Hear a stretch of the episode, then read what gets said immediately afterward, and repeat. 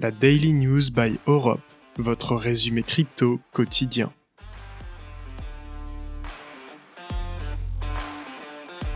Bonjour et bienvenue dans votre Daily News du vendredi 28 octobre 2022.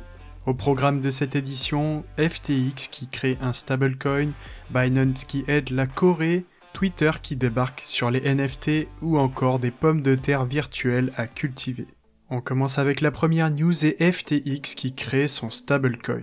Le fondateur de la plateforme FTX annonce la prochaine création d'un stablecoin maison, une manière de concurrencer le stablecoin Binance USD sur un marché à fort potentiel. Seconde news, c'est Binance qui aide la Corée à créer une ville blockchain.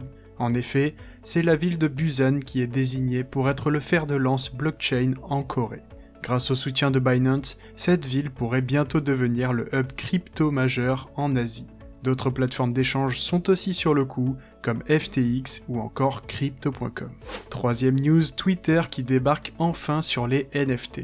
Le célèbre réseau social lance une nouvelle fonctionnalité autour de cette technologie.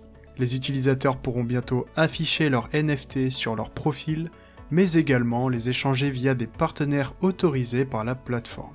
Quatrième et dernière news, des pommes de terre virtuelles, c'est le pari pris par le géant du surgelé McCain qui crée son propre jeu vidéo dans le métaverse. Destiné aux nouvelles générations, ce jeu permet de cultiver des pommes de terre grâce à des procédés soucieux de l'environnement. Un exemple de l'enjeu éducatif des métaverses.